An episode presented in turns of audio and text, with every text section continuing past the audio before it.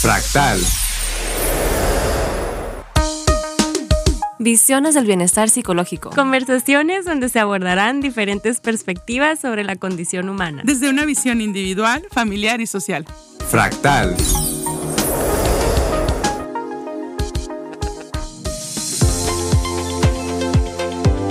¿Qué tal? Buenas tardes, bienvenidos, bienvenidas, bienvenides todas las personas que nos escuchan. Estamos en Fractal, eh, Visiones del Bienestar Psicológico y Karina está de vuelta acá en cabina.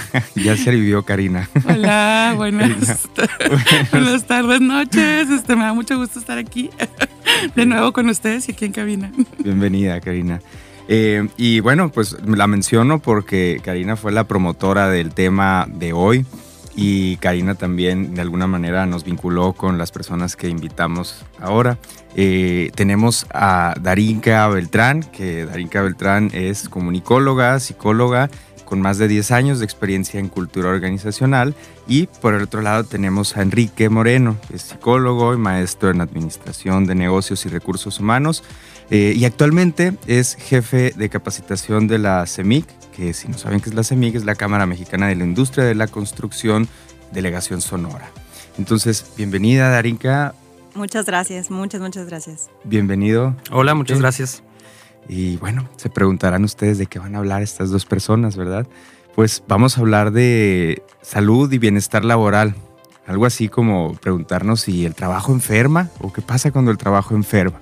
Entonces, eh, para eso me gustaría a mí detonar la conversación antes de seguir platicando nosotros con un videíto de unos segundos, un minutito, eh, de la ministra de Trabajo y Economía Social de España, Yolanda Díaz. Escuchémoslo. El trabajo no puede enfermar, la falta de trabajo tampoco. Y esto es una premisa básica. Esto es cambiar el paradigma de la mirada en cualquier política pública. Mm, es importante que hablemos de una nueva de, eh, organización en el trabajo y del cambio de la cultura en las empresas. Es vital. Es como la precariedad. Una parte se cambia con normas, lo hemos visto, y funciona, pero es que tenemos que cambiar la cultura de la empresa y lo vuelvo a decir, la empresa no puede ser un lugar de sufrimiento. No lo puede ser. La empresa tiene que ser un espacio democrático amparado por los derechos, los derechos fundamentales. Creo que estamos ante dos problemas, el derecho del trabajo, los derechos fundamentales, la salud pública, la salud mental, y esto, y lo decía ahora Íñigo de Soslayo, es hablar de democracia. Esto que acabamos de escuchar, qué, impresionante. Empieza diciendo que el trabajo no puede enfermar, pero la falta de trabajo tampoco. Em, bien, Karina, ahora sí, tú tienes muchos comentarios al respecto. Claro, este, ahorita que tú señalaste, la verdad es que cuando vi el, el video, de repente me volvió a recordar qué tan importante es hablar eh, desde esta perspectiva del bienestar y, y, el trabajo, ¿no? O sea, y de repente es la falta de trabajo puede enfermar. Yo preguntaría también, la falta de trabajo, este podría generar otro tipo de consecuencias. Y quiero que volvamos y iniciemos en un primer momento con la definición de lo que es trabajo, ¿no? Entendemos que trabajo es cualquier actividad, pero sí es importante señalar que tiene que ser una actividad remunerada. ¿no? O sea, desde la definición de trabajo, pues porque de repente, eh, y tristemente a lo mejor no está haciendo para amas de casa, por ejemplo, o sea, otros que no se considera, pero al fin y al cabo es una actividad en donde tú pues consigues un aspecto de remuneración. la pregunta principal en este sentido es, ¿los espacios laborales están generando estas eh, situaciones o, están configurando en general este tipo de factores para que uno o cualquier persona que se encuentre en ellos tenga salud y tenga bienestar o no, ¿no? Entonces creo que, bueno, vamos a ir versando sobre esto. Y yo preguntaría en un primer punto aquí a nuestros invitados que están con nosotros, de muchas gracias que, que nos acompañan. Bueno, ¿qué opinan ustedes en esta primera pregunta? Porque hay refranes como, si el trabajo es salud, que, trabajen los enfermos, ¿no? Entonces, este, esa es una de ellas, ¿no? Pero de repente señalar esta parte de el trabajo es salud nos cuesta, nos cuesta trabajo este, eh, estar de acuerdo con la frase, ¿no? O sea, en sí, o sea, como que vemos inmediatamente esta parte como ay, no me suena, no me suena lo mismo, ¿no? Trabajo y salud. Y la otra también, hay otra frase como, y que esto mm, muchos autores o muchos este, líderes han hablado, que el trabajo dignifica. ¿Es así? O sea, la falta de trabajo puede enfermar también. Yo digo que sí, ¿no? Definitivamente eh, habríamos que partir del, del punto este, que trabajar ¿no? Este, como lo define la Organización Mundial de la Salud, es eh, un proceso de bienestar psicológico. Entonces, eh, yo digo que sí, el trabajo sí dignifica, yo digo que sí este, es justo y necesario, y sí, epistemológicamente hay muchas, eh, muchos elementos que nos dicen que el trabajo ciertamente debe de ser efectivo y de diario.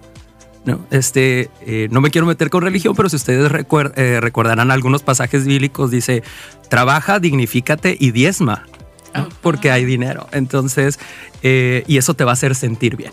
Este, si nosotros pudiéramos hacer algún comentario en la época actual es, trabaja, siéntete bien en tu trabajo, cuando te remuneren, tendrás este, ciertos beneficios de esa remuneración. ¿no? al cine, lo compartes con tu familia, que sé, etcétera, ¿no? Diezma en otro sentido. Diezma en otro sentido. Exactamente. Oye, pero oye, me, me, me, encantó la parte esta de, del el pasaje bíblico, pero y dices que el trabajo tiene que ser diario, eso es algo interesante. Oye, que no, que no el Señor descansó el día sábado. uno, de los el, séptimo día. hay, hay, hay, hay, problema con que si esto fue el sábado o fue el domingo, ¿no? o con estos trabajos rotativos de ahora también. Ahora, ¿qué día es el día de hasta, hasta el sábado me entero que, qué días me toca trabajar. Exactamente, ajá. Fíjate que yo, desde una perspectiva un poquito más práctica, eh, la pregunta es más que, haría es, ¿el, el, el, entorno de trabajo es digno? Esa es, esa pues, una. ¿Cómo puede dignificar algo que no sea digno? En, o sea, el sistema en donde trabajo es digno, esa es, una pregunta que, que haría, ¿no? Eh, y recordemos, ahorita que, ahorita que decías de, del trabajo, estoy leyendo un libro que, que se llama, y por cuestiones hasta personales, laborales, me puse a leerlo y por lo mismo que hago, eh, que se llama El arte de no hacer nada. Entonces hablaba y hacía referencia, no lo traigo el dato ahorita, pero la primera nómina registrada porque antes, eh, y que al parecer fue el intercambio, el pago fue cerveza. Entonces, entonces yo lo veo como un buen intercambio. Qué maravilloso. Muy buen intercambio, una muy buena nómina, el, primer recibo de nómino. Porque antes cada quien hacía sus temas, nadie trabajaba para nadie. ¿No? Entonces, alguien un día dijo, no recuerdo el dato, de data de uh, hace un montón, pero mi pregunta es, yo creo que sí y no. Eh, y mucho tiene que ver con factores que no están, creo yo, completamente en control del colaborador o de la persona que trabaja.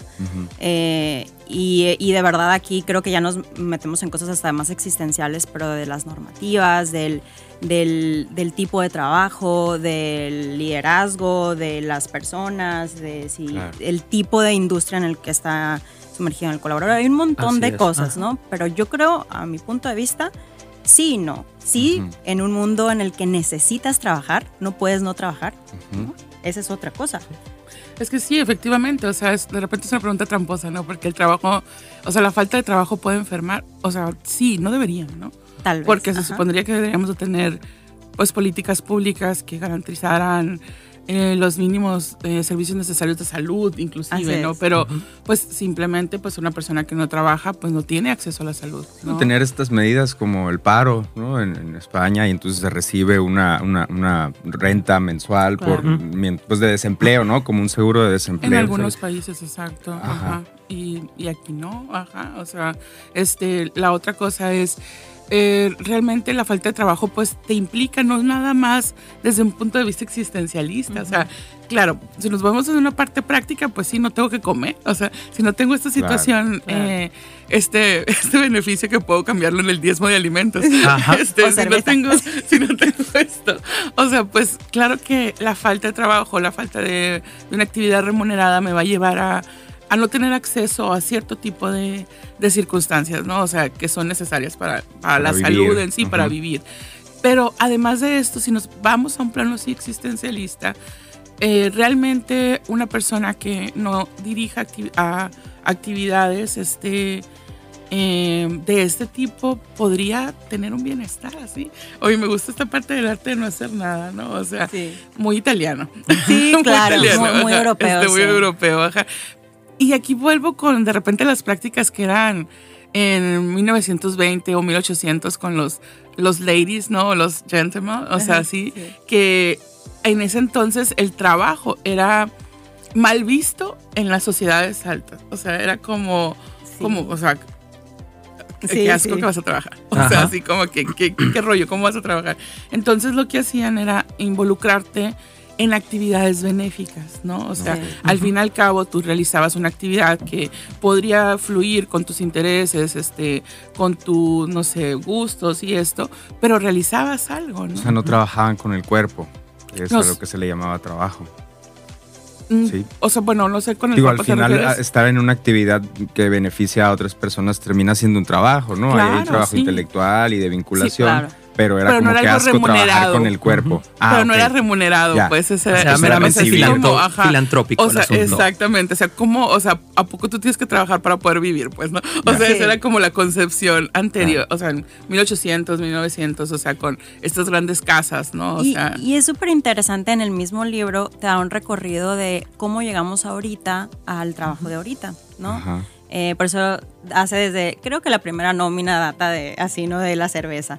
Eh, y hablaba de una perspectiva muy interesante en donde decía, por ejemplo, antes, eh, si, si, recordaban en las, en las eh, élites de, de, antes, los artesanos, los artistas eran los más los más acá de los, ajá, de, de, de, toda la pirámide, ¿no? Sí. Eran los que iban con el rey, los músicos y todo este tema. Este, pero después, durante mucho tiempo, eran reconocidos y que tú fueras artista, pianista, violinista, eh, pintor, era guau, o sea, y te respetaban de una manera muy particular. Eh, y déjenme hacer así como eh, ir muy adelante en la cápsula del tiempo. después lo que más importa es la producción en cadena. Produce rápido, es eficiente, es súper productivo y por eso ahorita, vemos em, productos artesanales, ¿no? Que no están producidos en masa. Entonces, pero, nuevamente se valoran. Exactamente. se empiezan a valorar, pero si me preguntas, creo que también están, están, haciendo, eh, sí, están siendo producidos el más artesanalmente. Están, comidos por el, por el, por el mismo sistema al que se migró.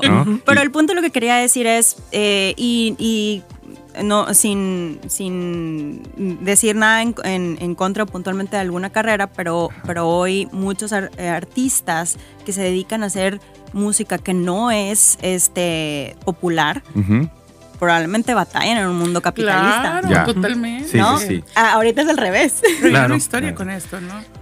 Eh, chicos, pues nosotros que no queríamos meternos tan profundamente y ya en el primer bloque estábamos hablando de religión, de existencialismo y de empleabilidad y este bienestar laboral. Tenemos que ir a un corte, volvemos en unos minutos. Gracias por escuchar. Fractal. Fractal.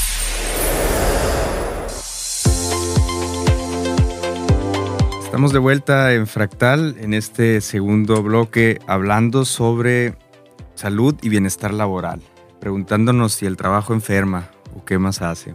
Y bueno, como siempre, como es costumbre, ahorita fuera de micrófonos, nos enfrascamos acá en una plática eh, que tiene que ver con el valor del trabajo y nos compartía Enrique algo así como que antes la mano de obra era escasa y entonces había como que buscar mucho quién hiciera qué y ahora la mano de obra calificada, por cierto, sobra, ¿no? Entonces es algo así como que el valor del trabajo pues disminuye porque si no lo haces tú lo van a hacer otros 20 que están en la fila esperando. ¿Qué más hay que decir al respecto, Enrique?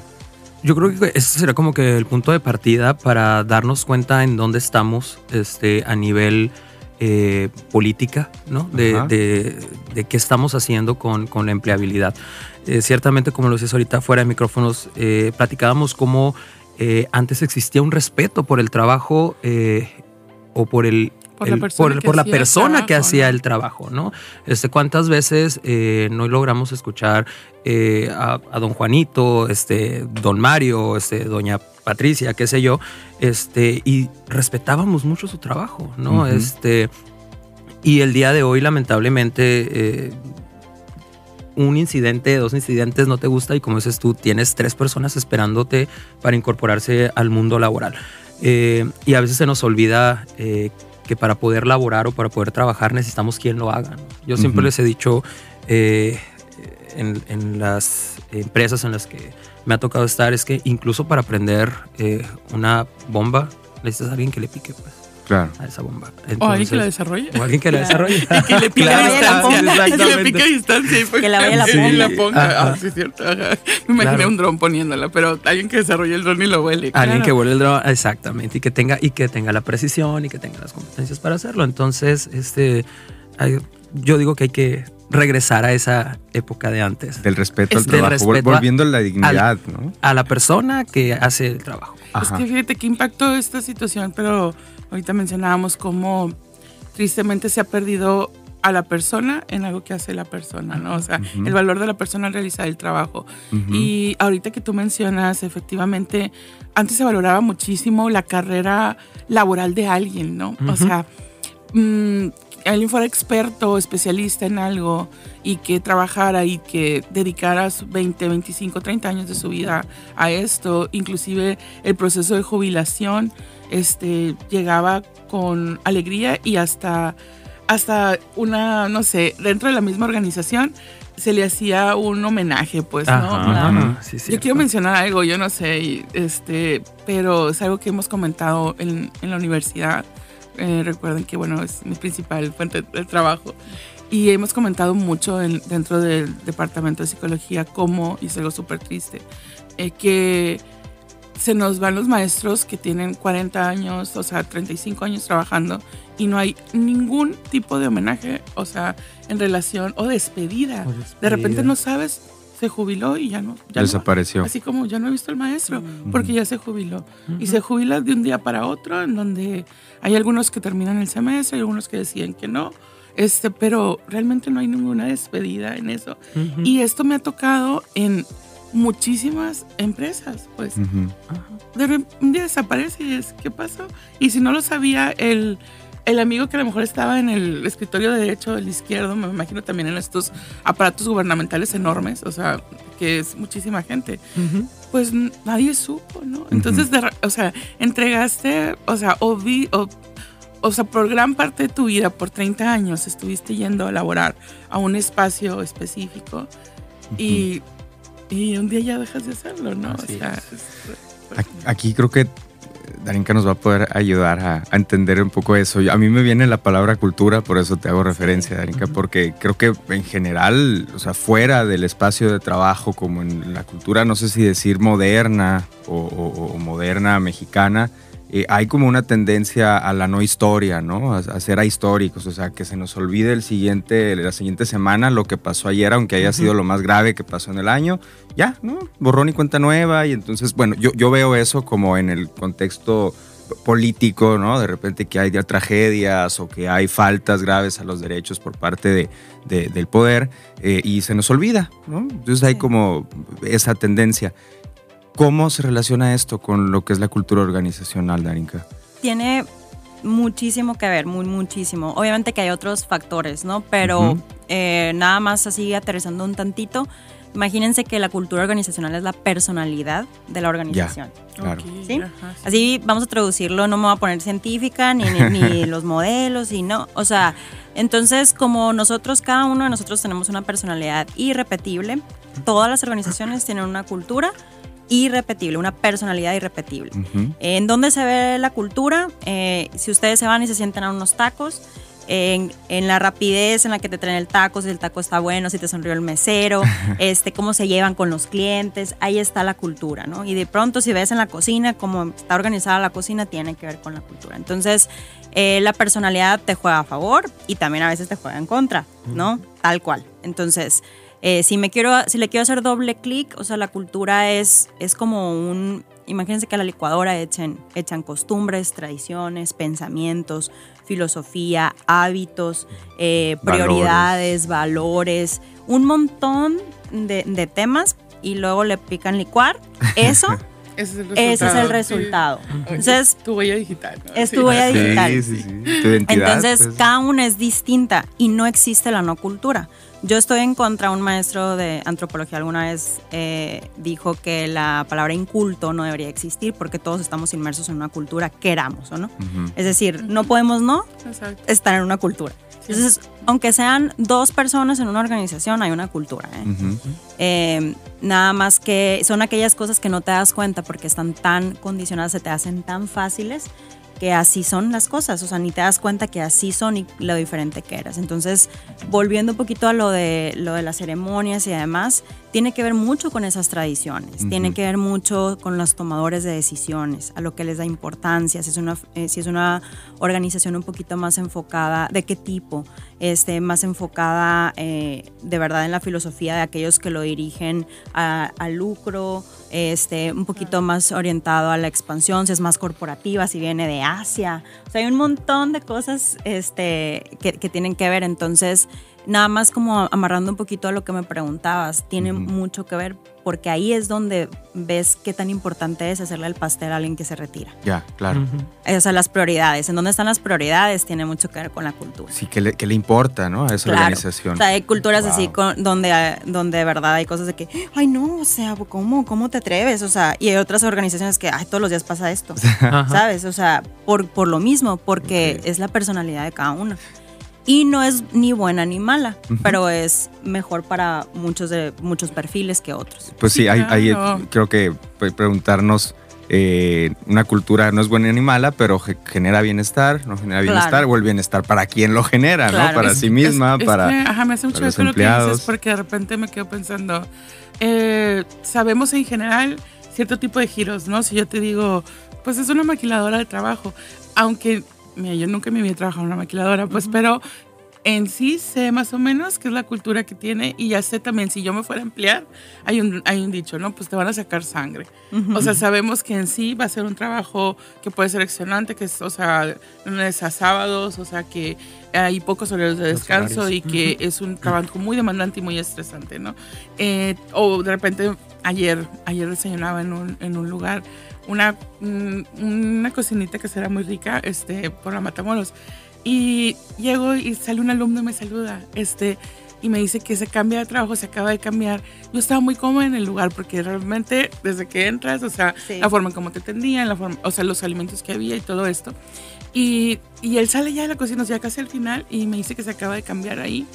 Y me dice, estoy tan contento de trabajar aquí. Y dice, usted sabe que yo he trabajado en muchos lugares. Y yo sí, o sea, y que salía hasta las 2 de la mañana o así. Mira, ahorita estoy de 8 a 4, me brindan alimento ellos. Aquí yo puedo desayunar, aquí yo puedo comer. este, me pagan bien y tengo la tarde para poder estudiar, ¿no? Entonces, estás hablando pues de, otros, de otro sistema, o sea, diferente. Y que se ve reflejado, obviamente, en el bienestar que están teniendo cada uno cada uno de los empleados. De quienes forman esa organización. De quienes forman la organización, exactamente. Aquí nos viene a preguntar también entonces, ¿qué está haciendo México eh, con, con, este, con esto? O sea, ¿qué está haciendo México o qué políticas para atender esto. para atender este tipo de situaciones. O sea. me, gustaría enlazar esa pregunta, si me lo permiten, como eh, eh, conectarla con, con, otra que quizás es lo que ya va a dar pie al bloque que viene. Mm, sobre esto que comentaba Yolanda Díaz al principio con el video que reprodujimos, que tiene que ver con una nueva organización en el trabajo y un cambio de cultura en las empresas. Obviamente esta, esta idea que ella propone viene de España, ¿no? Y España quizá estará un poco o un mucho adelantada en temas de cultura del trabajo y en decisiones que se toman, pero también sabemos que aquí en México recientemente hubo un empuje como, no sé si decir en dignificación del trabajo o en, o en seguridad, ¿no? Y cuidados y bienestar en el trabajo, que ya lo dirán los profesionales aquí en eso, cómo se llama, pero, ajá, como enlazar esta pregunta de Karina con esto de qué es la nueva cultura en el trabajo y qué es las nuevas, qué son las nuevas organizaciones. Tenemos un par de minutos todavía. Bien, pues yo creo que ahorita lo más importante que traemos eh, en este aspecto, pues es la norma oficial mexicana 035, eh, que es factores de riesgo psicosocial en el trabajo. Particularmente a mí la interpretación de esta norma se me hace bastante todavía un poco compleja, porque ni siquiera eh, entendemos quién la, quién la debería de, aplicar, ejecutar, ¿A quién le corresponde? a quién le corresponde. Muchos dicen que los psicólogos, muchos dicen que pues es una cuestión de comunicación con el empleado, entonces que tienen que ser los comunicadores, muchos dicen que es un derecho, entonces tiene que ser este, un abogado, este, entonces, pero Vamos bueno. A optar por la interdisciplinaridad. Pues, no, de hecho, eh, yo lo que, todos los anteriores. Todos los anteriores. Yo, de hecho, eh, en, en mi trabajo trato de ser, este, primero en mi diagnóstico de necesidades, este, identificar en esa norma exactamente qué es lo que necesita, pero sí trabajar de manera interdisciplinar, porque este, es una cadenita, ¿no? Es una cadenita y al final del día hay que recordar que esta norma eh, nace de un periodo, eh, de un proceso de negociación, ¿no? como el que pasó en España, ¿no? Es esta parte, eh, como lo decía ahorita Karina con su alumno, eh, a lo mejor él está en un horario ahora más específico y tiene otros, eh, beneficios. otros beneficios. ¿no? Este, la norma nace este, en, tener beneficios negociados por el, por el trabajador.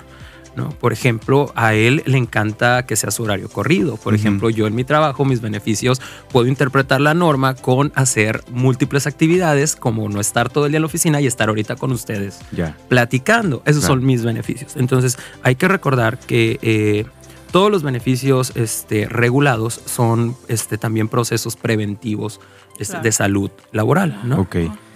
Bien. Sí, porque puede estar una cárcel, ¿no? También el horario corrido. Claro. Sí, depende de las necesidades de cada persona. Estamos llegando al final del segundo bloque. Eh, nos gustaría mencionar nuestras redes sociales. Eh, estamos eh, como Fractal Bienestar en Instagram y de la misma manera nos encuentran en Facebook. Síganos, por ahí estamos publicando este tema y los siguientes. Nos escuchamos en unos minutos. Gracias. Fractal. Fractal.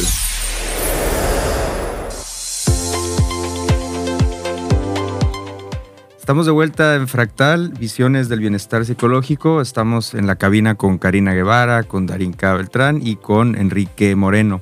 Eh, Enrique nos estaba platicando sobre la norma 035 eh, y dentro de lo que nos dijo también planteó una duda y fue la duda de a quién le toca implementarla eh, y a quién le obliga también, a qué empresas les obliga a implementarla.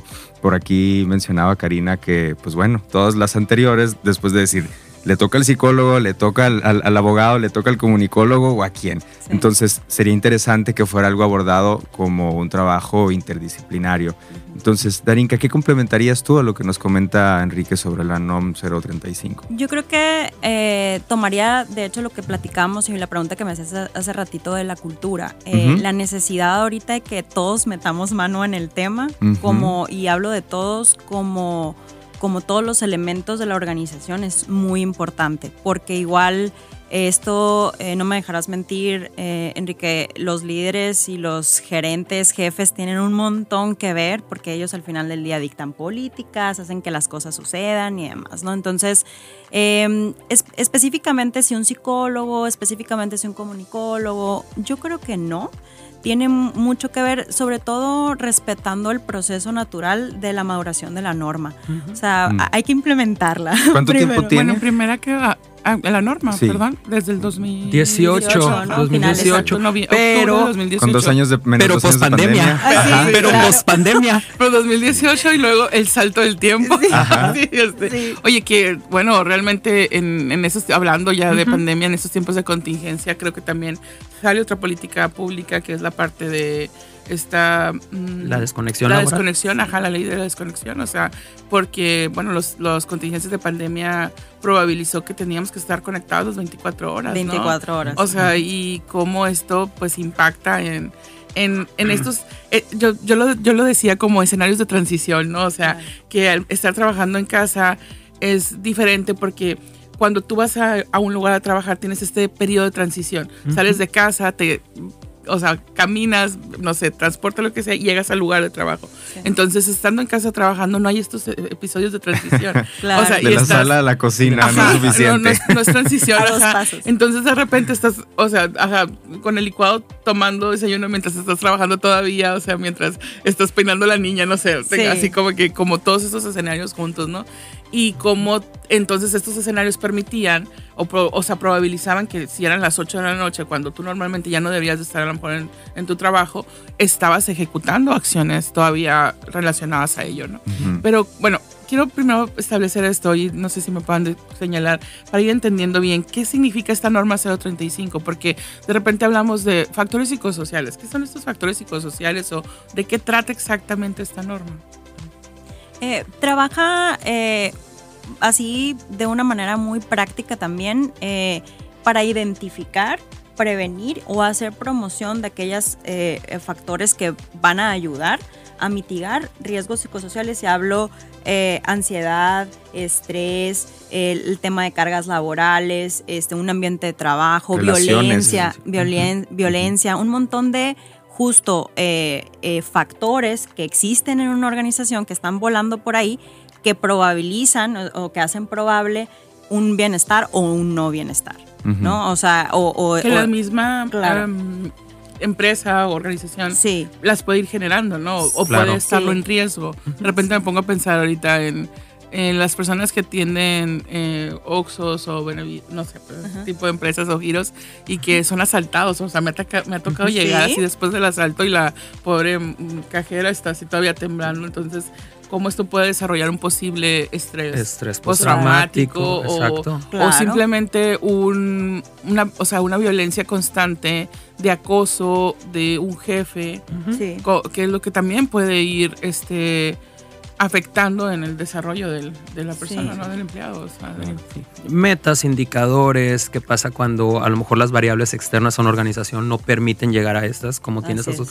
Imagínate estas personas que te hablan por teléfono, ¿no? Este, en pandemia a venderte una línea o que te cambies de compañía de celular. Y que tienes que tener cierto número de ventas. Exactamente. Entonces, eh, ¿cómo se sentirán ellos, no? Ahora, también es importante eh, mencionar que la norma eh, tiene un apartado externo a la organización, ¿no? Porque tú puedes también llevar tus problemas a la organización. Como persona este, eh, biopsicosocial, pues tú puedes tener problemas en tu casa, te puede faltar el dinero este, para la escuela de tus hijos, el calzado, la alimentación. Una enfermedad familiar. Una enfermedad familiar. Hay N factores este, que que los vas cargando y los llevas a tu, este, a tu centro Puedes de llegar de malas, pues con el genio. Ajá. Este, sí cuando oye la frase, ¿no? Un momento, la, la, se queda en la puerta. Así, ¿no? así de lo, que trae de la casa se caer en la puerta de trabajo. pero, pero, ya, pero ya nos dimos cuenta que no, este, que eso no es posible. La, sí, este, estamos muy, estamos muy, ¿cómo se llama? pero no. Estamos muy, muy ad hoc con el tema, sí, de la separación laboral pero eh, culturalmente somos un país este, de relaciones familiares, de núcleos familiares. Entonces, claro, o sea, desconéctate de tu trabajo, pero a ver, desconéctate de tu familia, desconéctate de tus obligaciones este, sociales. tan arraigadas en México. Oye, comentábamos y hace unos días veía a una amiga y ella trabaja en un puesto de gobierno importante que al entrar al puesto de gobierno le quitan el celular. Mm. O sea, no puede tenerlo dentro, ¿no? Es un de seguridad. El asunto es que ella tiene a su papá, o sea, en urgencias, o sea, así de eh, operando, o sea, en, en esta gravedad. Y su jefe no pudo entender la parte de que necesito tener mi celular aquí adentro. O necesito que me des el día de incapacidad. Pues, ¿no? O sea, o irme, o sea, no puedo entenderlo. Entonces, no usa tu celular afuera. Pasar, hay como cinco filtros para llegar a su oficina. Entonces, si quería saber de su papá y cómo iba, pues tenía que hacer todo esto y lo regresar, ¿no? Allá en el sol, allá afuera, esto tendrías que hacerlo, por ejemplo. Claro. Y, y justo, o sea, también está la otra parte. Eh, la pandemia, la verdad es que vino a cambiar un montón las reglas del juego, o sea, en muchos sentidos. Y así como mucha gente dijo, ah, o sea, ya por fin mi trabajo está, está adoptando un esquema híbrido, ya entendió un poquito a fuerzas y a jalones, estirones que, que sí trabajo, sí puedo trabajar en mi casa. Hubo gente que, que de verdad la sufrió porque son, son personas un poco más sociales, que necesitan ir, que, que, necesitan estar en contacto, en contacto y comunicación con las, las, demás personas, en un ambiente laboral, en la oficina, el cafecito, y de verdad sufrieron, o sea, sufrieron literal muchas secuelas durante estos dos años, porque luego hubo como, no sé, cinco olas de COVID, entonces íbamos y veníamos y... Ajá, entonces, no, alguien salía positivo y otra vez a todos los protocolos y sobre todo el caos y la crisis del principio que nadie sabíamos qué onda, o sea, nadie sabíamos qué aplicaban, qué no aplicabas y cuánto tiempo. Luego me acuerdo muy al principio, o sea, veía mensajes o comunicados que me tocó emitir en ese momento y de eh, el primer mes, o sea, como que pensábamos en un momento que era un mes, me acuerdo yo, dos años después, ¿no? Pero eso se ha alargado un montón y al final, de verdad, ahorita hay gente regresando, pero con esas secuelas. Así es. Entonces, la NOM 035 atiende algunas de esas cosas eh, y, bueno, muchas de esas cosas. Eh, es, y a mí, de verdad, cuando salió, yo dije, qué bueno. Ahorita hablábamos que ya existen un montón de normas de seguridad, de salud en el trabajo que hace un montón buscan preservar ese tema en el, en el ambiente laboral. Existían, ya existían y por mucho tiempo había empresas multadas por no seguirlos, ¿no? O sea, y, gente y consultores que, que iban y te ayudaban. Eh, pero nadie hablaba de la, o sea, totalmente de la persona, como que eran, eh, era un rompecabezas. Una pieza hablaba de salud, otro de equipo de eh, protección, personal, otro de... Trabajar en alturas, riesgos químicos, pero no tomaban en cuenta la persona. Y de repente, o sea, sale la NOM 035 que yo ahorita le llamaba un hilo conductor de todas esas, porque al final del día necesitas el equipo de protección personal, necesitas la salida de emergencia, no sé, o sea, todas las otras cosas. checar que la persona esté bien emocionalmente disponible y dispuesta a trabajar. Pero en el 2018, o sea, estamos hablando de que en el 2018 e, empieza a existir la política, ayer, ajá, empieza a existir la política del cuidado de la persona en el espacio de trabajo, sea este, no sé, estar aquí en el jardín o estar en una mina o estar en las alturas yo en la mesa, yo en la mesa, o sea, digo, y eso que fue, o sea, para mí es ayer, porque nos tardamos un montón con, con, la norma a nivel México país, ¿no? Pero que tú, o sea, imagínense qué indicadores debieron haber tenido para, para decir, vamos a sacar la norma 035 psicosocial, o sea, de incapacidades por estrés, y algunos otros, mm, porque la norma está sustentada en estudios científicos, sí, bueno, enfermedades laborales. se hablaba de indicadores recuerdo como que el, el 60% de los trabajadores tienen estrés laboral, pues, ¿no? O sea, oye, Así es. oye. Sí, no, o sea, date cuenta. Creo que hay que México, una date cuenta. Hay que hacer algo, ¿no? Creo que hay que hacer algo, ¿no? Con esto. Es una norma. Sí, ajá. Me, me, gusta pensar esta idea de que dices de que es un hilo conductor. O sea, sabemos que existían, o sea, sí es verdad, ¿no? Sabemos que existían ya eh, normas para la prevención de accidentes, o sea, para el equipamiento, para etcétera, ¿no? Pero creo que faltaba esta parte de ah, voltear a la persona y que también la posibilidad de qué percibes tú acerca de estas normas, o sea, si sí se están ejecutando, no se están ejecutando, pero también cómo este individuo con todo lo que trae, o sea, y con todo lo que es, también puede decidir ejecutarlas o no, ¿no? Que esto también, eso yo, he trabajado mucho en accidentes laborales en, en organizaciones, de que, bueno, pues el equipo sí existe, pero no usamos el equipo. Sí, la gente no se lo pone. Ajá, no se lo pone, ¿no? Entonces, ¿qué tiene que ver como estas diferencias individuales también? como el cubreboca, ¿no? En la, papada. pero tiene mucho que ver con la obligatoriedad, ¿no? Este, fíjate, es, lo, lo, curioso de este asunto. Es, si tú no traes tu equipo de protección personal el día de hoy, no me entras a la planta. Ajá. No me entras a mina, no me entras a una maquiladora. ¿Sí? Este, si tú el día de hoy vienes enojado, tuviste una mala noche en tu casa, lo siento, mijito, tienes que trabajar. A ver, ¿en dónde está el filtro de la seguridad? ¿No? Entonces. Eh, ¿Cuál es la cultura? ¿Cuál es la cultura de la 035? Ajá. ¿Y cómo promueves esta cultura? Porque, por ejemplo, me recuerdo que en Foro una vez estuvimos trabajando y que.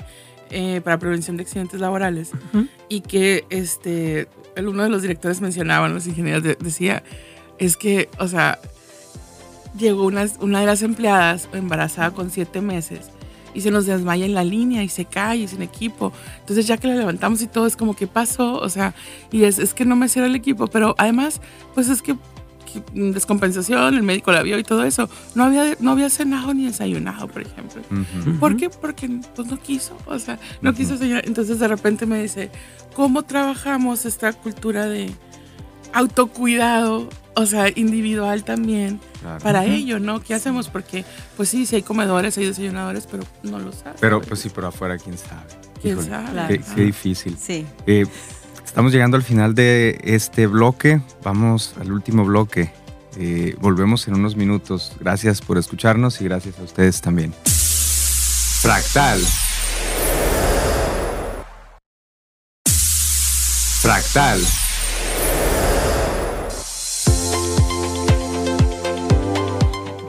Bienvenidos, estamos de vuelta en este último bloque de Fractal, hablando sobre si el trabajo enferma, salud y bienestar laboral. Y nos preguntamos, pues aquí estando en la mesa entre colegas, psicólogos, psicólogas, este, ¿cuál es el, lugar, el espacio, el papel, el rol del psicólogo en las empresas, en los espacios laborales? Eh, hablando de esta norma eh, recién lanzada, pues, que está buscando operarse y trabajarse. ¿Qué nos comentan Darinka y Enrique sobre sus roles en las empresas? Yo ahorita les decía que creo que esta es nuestra oportunidad de brillar así, ¿no? En, el mundo organizacional. Eh, no, no es cierto, o sea, sí, pero cada vez hay más necesidad de tener psicólogos psicólogos en, en la organización. De verdad, hay un montón de cosas que hacer. Eh, no nada más en lo que ya sabíamos que, que no, nos necesitaban o podíamos eh, ejercer, como capacitación, como, como la parte de reclutamiento, que tiene mucho que ver incluso con la norma, ¿no? La capacitación, incluso los filtros que lleves, el, el, tener estas pruebas para entender un poquito más a la persona, no tanto el puesto, ya saben.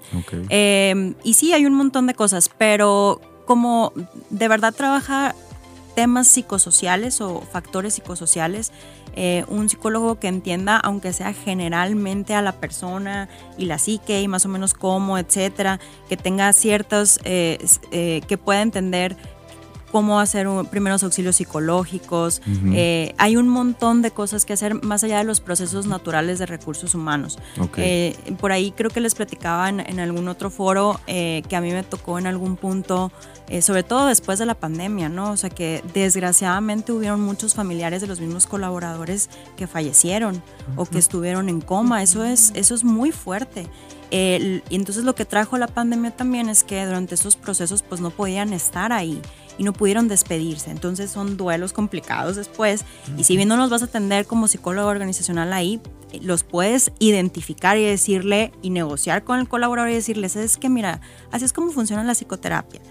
Y tener programas enfocados a eso, ¿no? O sea, convenios con psicólogos, canalizar, este, hay un chorro de instituciones, la verdad que pueden este, incluso hacerlo gratis, o sea, hay muchas, muchas maneras. Entonces, como psicólogo, tú identificas eso dentro yo les platicaba que, que, me pasó en algún punto con, con uno de los colaboradores eh, que en el momento su papá falleció. Entonces, eh, yo tenía algún entrenamiento de primeros auxilios psicológicos, intervención en crisis, entonces pude al menos contener un poco en el momento. Eh, la otra es un aviso en donde había una enfermedad muy grave, o sea, casi casi terminal a una de las colaboradores.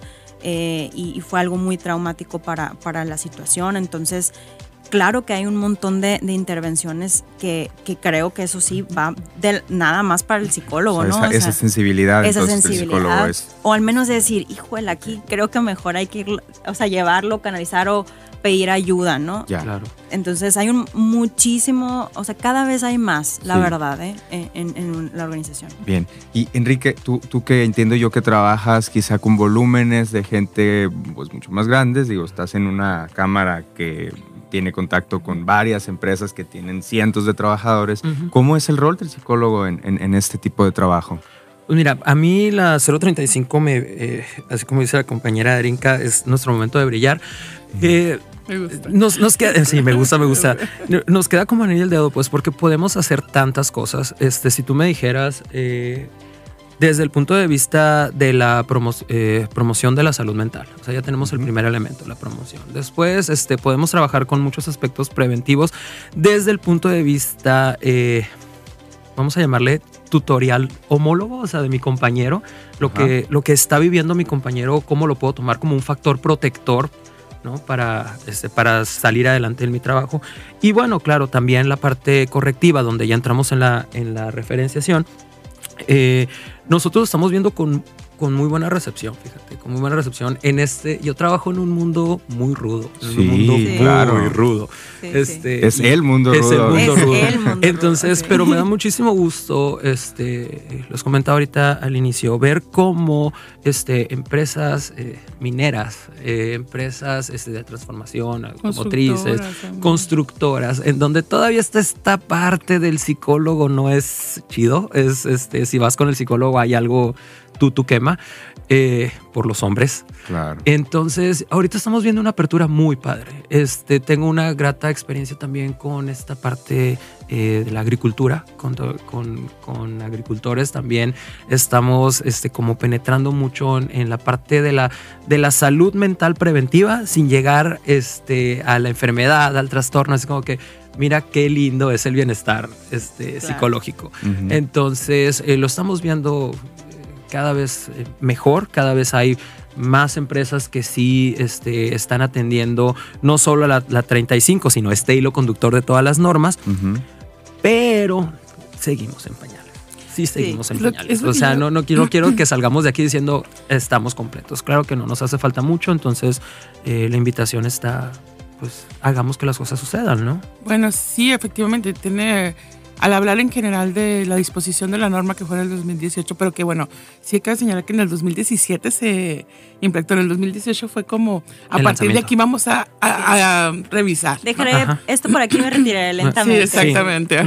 Pero en a cuatro años de distancia, en donde sabemos que dos fue un salto del tiempo, o sea, este, pienso, pues, como bien dices, ¿no? Que aún estamos en pañales y que falta eh, la aplicabilidad directa específica en, ello. Y aquí viene también otras cosas, ¿no? Este cambio de cultura que yo creo que es trascendental.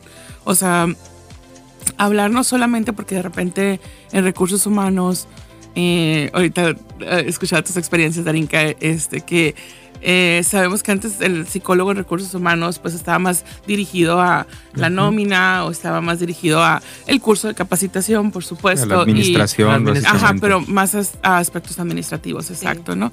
Y, y si quieras o no, pues por supuesto también, el día que pasaba algo con alguno de los empleados, mándeselo de recursos humanos, ¿no? O sea, y ahí tú ibas a ir a recursos humanos. Todo y, iba a Ajá, entonces toca ahí allá, exactamente. Claro.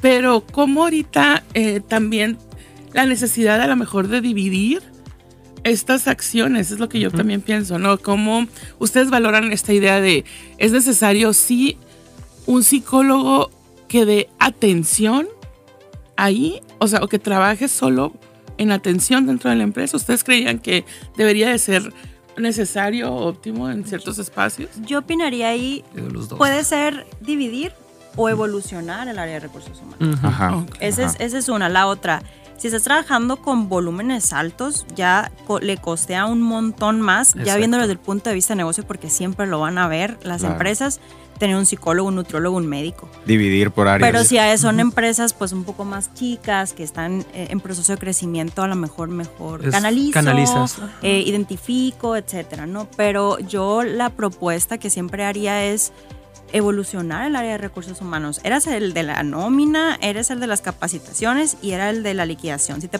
si te hablan de recursos humanos, eh, en la torre ya me voy. O sea, ya me, ya me van a correr. Ah, claro, sí, sí, porque te llamaban de recursos humanos y, y, entonces ahora con esta evolución de recursos humanos. Estamos tratando de quitarnos, quitarnos ese, ese, el peso de ¿Qué, debería, ¿Qué podrías sentir? O sea, haciendo esta alegoría, si antes era el miedo de ya me van a dar el cheque y el finiquito, ahora ¿qué podrías sentir alguien en en una empresa con recursos humanos evolucionados? Creo que debería de sentir alivio. Ok, ah, voy a platicar. Sí, o, sea, alguien o alguien me va a ayudar a, resolver. Ajá, ¿No? O me va a canalizar o me va, me va a encaminar en algo, no sé, en, el, tema que tenga. Pero yo creo que en vez de miedo tendría que ser este pues alivio, ¿no? Sí. Y sobre todo que alguien te va a ver a ti como individuo, o sea, con tus diferencias individuales, o sea, válame redondar como persona, en donde ahorita de repente tras bambalinas comentaba Enrique que en la negociación individual pues puede ser que alguien requiera un horario más flexible, otros requieran un horario menos flexible, o sea, bueno, más flexible para ellos porque eso es lo que más les gusta y que son cosas que a lo mejor pueden resolverse y que esto estemos previniendo una serie de factores en sí.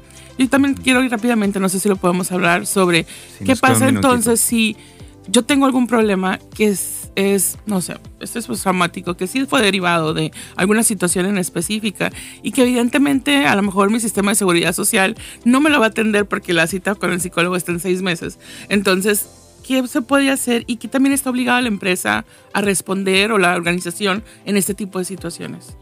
Ok. En 30 eh, segundos. En 30 segundos la respuesta es sí o sí te lo tienen que atender. Si tu seguro social no te lo da de manera inmediata, eh, hay una obligatoriedad por parte este, organizacional en donde yo, empresa, te tengo que dar un pase a una consulta privada. Cédula profesional, me la traes y ya después nos, eh, nos arreglamos con, con, las cuestiones de incapacidad, etcétera, etcétera. Pero sí o sí lo tengo que atender y lo tengo que documentar que está atendido. Qué importante dato. Sí, es importante. Sí o sí. Sí o sí. Ok. Así es. Creo que esto, bueno, va favoreciendo a generar espacios que vayamos entendiendo en estos cambios, por supuesto, que son bien importantes de cultura, o sea, en donde también yo veo ya iniciativas, sobre todo en empresas mineras, de trabajar con la familia, de trabajar en la comunidad, de que están dando este paso y de que tenemos que ir entendiendo que no, no somos seres divididos, no nos quedamos en la puerta con la parte de los problemas que traigo o viceversa, pero si vamos generando estos cambios de cultura, comunitarios inclusive, este, pues podemos ir fomentando este bienestar en, en todo sentido, ¿no? Y saber que, bueno, pues ahí vamos a ver un poquito de avance. Claro, y tenemos de alguna manera un respaldo este, a nivel gubernamental o institucional, operado por, pues, como personas como ustedes, ¿no? Expertos en la materia y, con buenas intenciones. Claro. Bueno, entonces estamos cerrando este eh, fractal. Mm, muchas gracias por escucharnos, muchas gracias Darinka por compartirnos su conocimiento. Igualmente, Enrique, eh, fue una plática bien interesante y gracias Karina por detonar esta, estas conversaciones este, y por los invitados. Nos escuchamos en 15 días, sigan escuchando Radio Sonora y muchas gracias.